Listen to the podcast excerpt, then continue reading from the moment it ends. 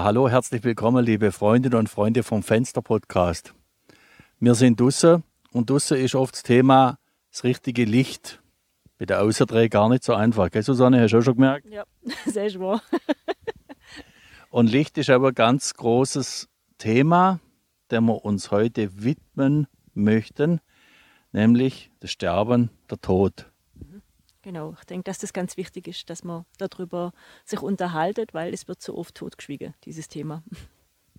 Wie bist denn du aufgewachsen mit dem Thema? Oder wann hast du den ersten Kontakt gehabt zum Thema Sterben? Als meine Oma gestorben ist, das war das, was ähm, ganz aktuell und präsent war, weil sie jemand aus einem ganz engen Familienkreis war. Das ist so, ja, war für mich ganz furchtbar. Ich habe immer gedacht, es ist ein Teil von mir mitgestorben. Ich habe ein länger gebraucht. Und auch in der Nacht, wo sie dann ins Licht gegangen ist, ähm, ist sie die ganze Nacht neben mir gestanden. Egal, ob ich die Augen aufgehauen oder zu, sie ist so da gestanden, wie sie früher ausgesehen hat. Ganz spannend. Viele haben Angst vor dem Sterben.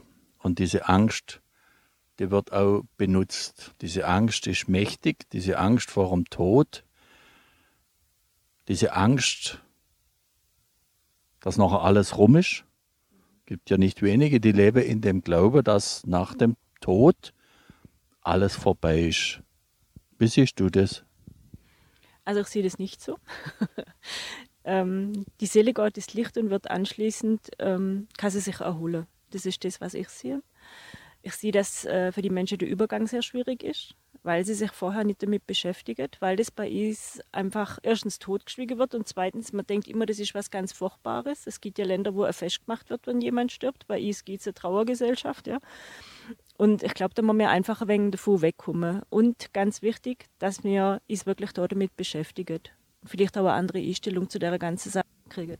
Was wäre denn deiner Ansicht nach eine hilfreiche Einstellung, dass die Angst weniger wird? Ich würde es toll finden, wenn man die Menschen wieder so begleitet, wie es früher mal war.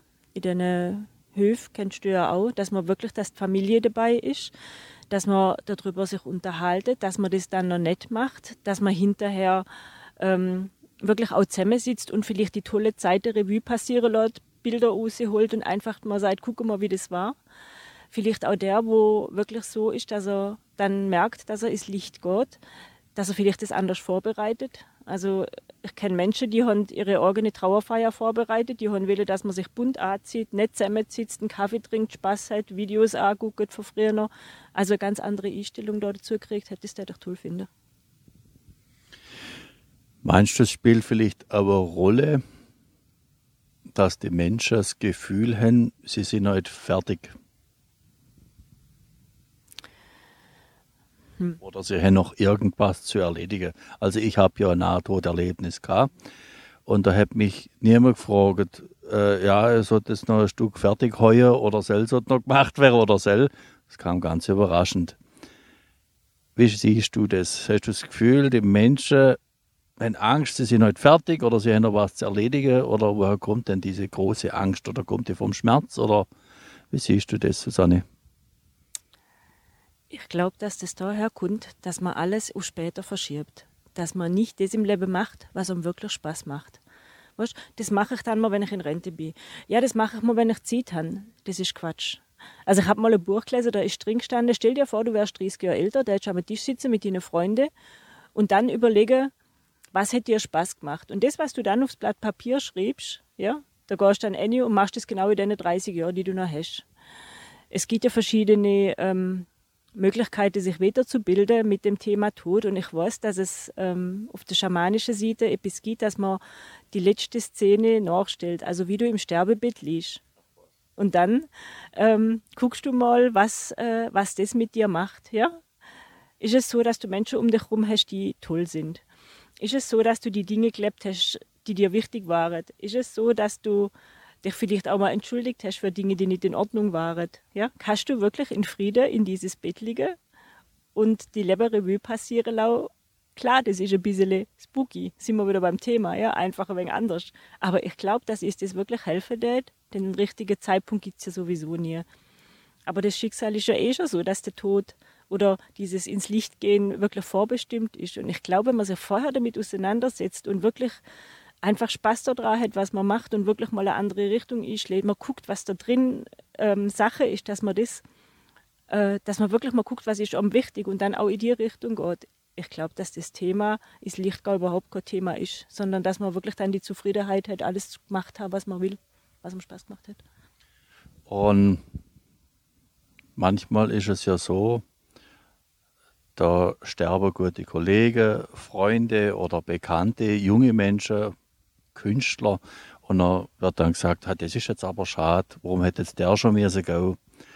Ja, warum muss oder darf man denn dann gehen? Und warum wird, ist bei der einen mehr Trauer und bei der anderen weniger Trauer?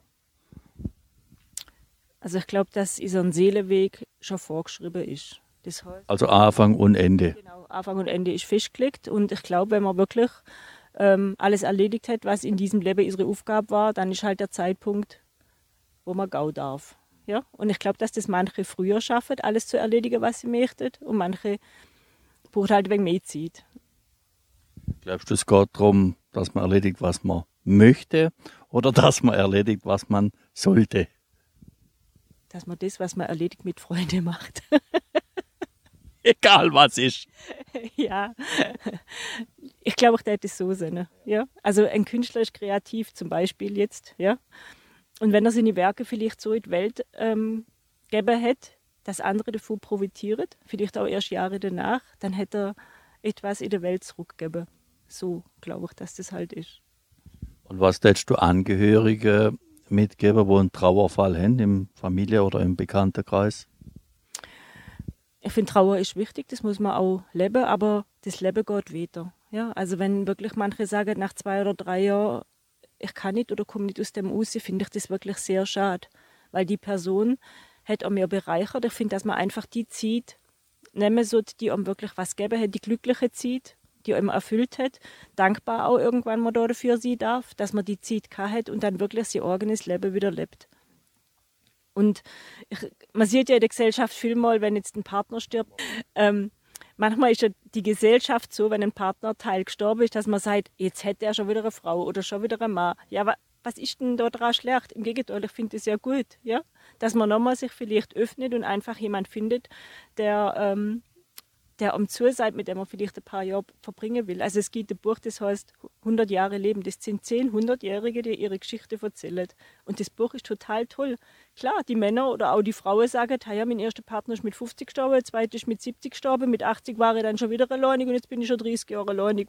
Aber was ist Zeit? Was macht es? Also ich finde, wenn man die Zeit, die wir ja relativ kurz auf der Erde verbringen, ist, doch, ähm, ist es doch gut, wenn wir uns das gut gehen und und meine Erfahrung ist, dass es uns die Verstorbenen auch gönnen, dass es uns gut geht. Oder wie hast du das erlebt oder hast du das auch schon erleben dürfen?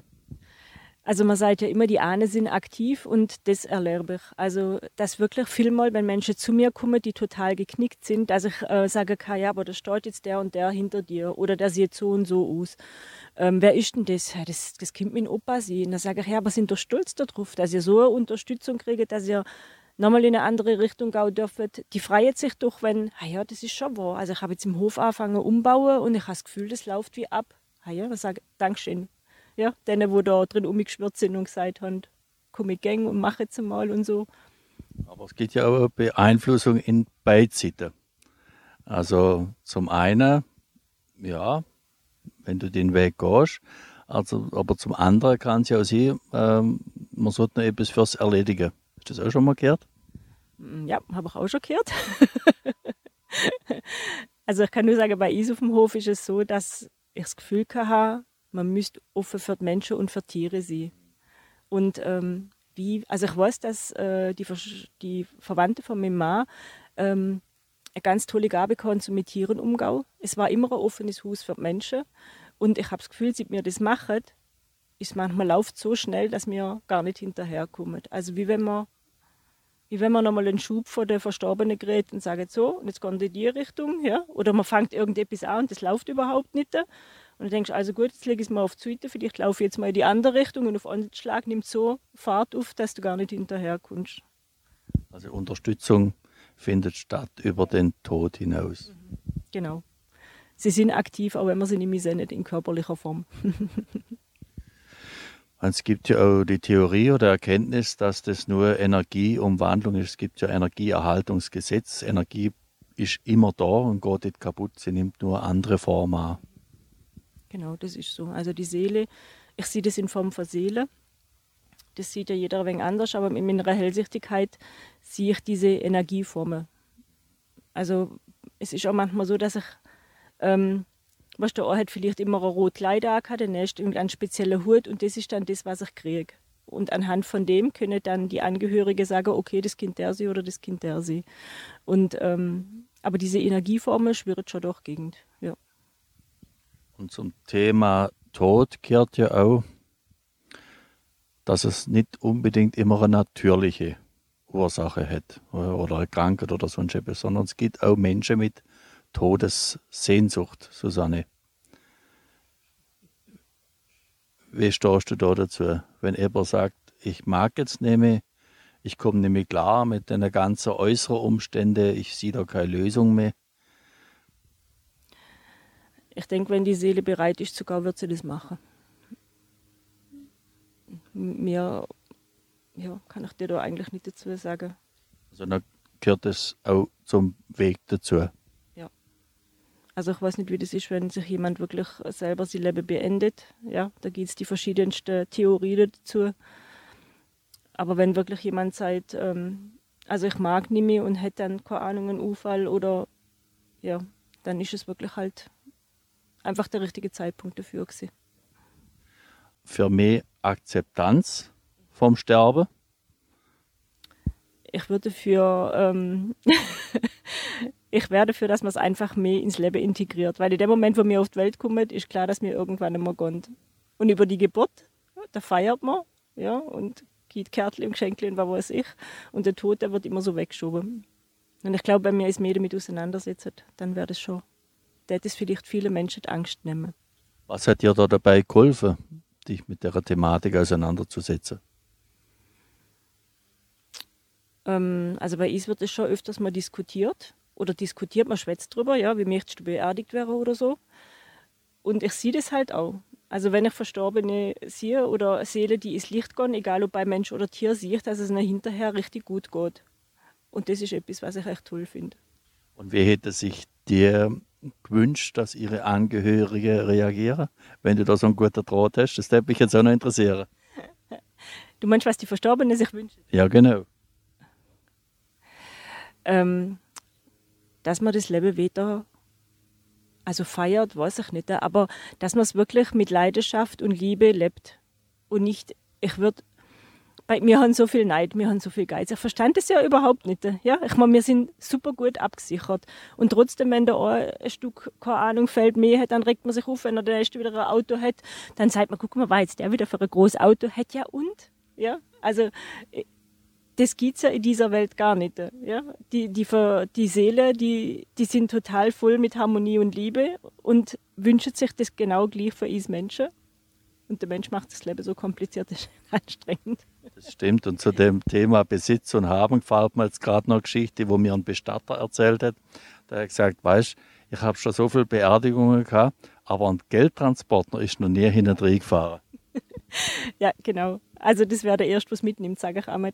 Es gibt ein Haus, da steht ähm, der Spruch drauf, dieses Haus ist mein und doch nicht mein. Beim nächsten wird es auch so sein. Den dritten trägt man auch hinaus. Nun sag mir doch, wem gehört dieses Haus? Und so ist es.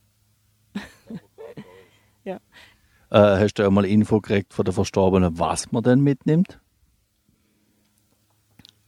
Nein, aber vielleicht müsste ich da mal nachfragen, damit ich das ähm, kriege. Ich glaube, dass es was mit der Seelenaufgabe zu tun hat. Also wenn man Karma oder was man auch immer, wie man das nennen will, ich glaube, wenn man wirklich ähm, Sinn Frieden gefunden hat und wirklich auf sein Leben zurückgucken kann und sagen kann, manchmal bin ich vielleicht ein wenig einen Umweg gefahren, aber ansonsten habe ich alles recht gemacht. Ich glaube, das ist gut. Was meinst du da dazu? Also ich denke mal, man kriegt eine Aufgabe, eine Seelenaufgabe, wo man zu lösen hat in dem Leben. Und alles, was man mit Liebe, aus Liebe tut, das darfst du mitnehmen. Ja, das finde ich auch. Also ich glaube auch, dass es sowas wie einen ähm, Lebenstopf gibt. Ja? Also alles, was mir in diesen Topf gebe, das kommt irgendwann wieder zu uns zurück. Und wenn man das Gefühl hat, aus dem Topf kommt was Falsches zurück, dann ist ja spätestens dann der Punkt, wo man dann vielleicht mal sein Leben gleich ein ändern sollte. Und wenn man dann wirklich anfängt, ähm, diese Aufgabe zu leben, wo man hat, dann bin ich mir auch sicher, dass, das, dass man das dann auch mitnehmen darf. Wunderbar. So viel zum Thema, zum großen Thema Leben und Tod. Vielen Dank, Susanne, dass ich dich da habe dürfen interviewen. Danke, Wolfgang. War mir, ja, hat mir echt Spaß gemacht, weil ich finde, das gehört einfach auch dazu. Ist ganz wichtig und wird noch ganz wichtig. Bleibe gesund, mach es gut, bis bald.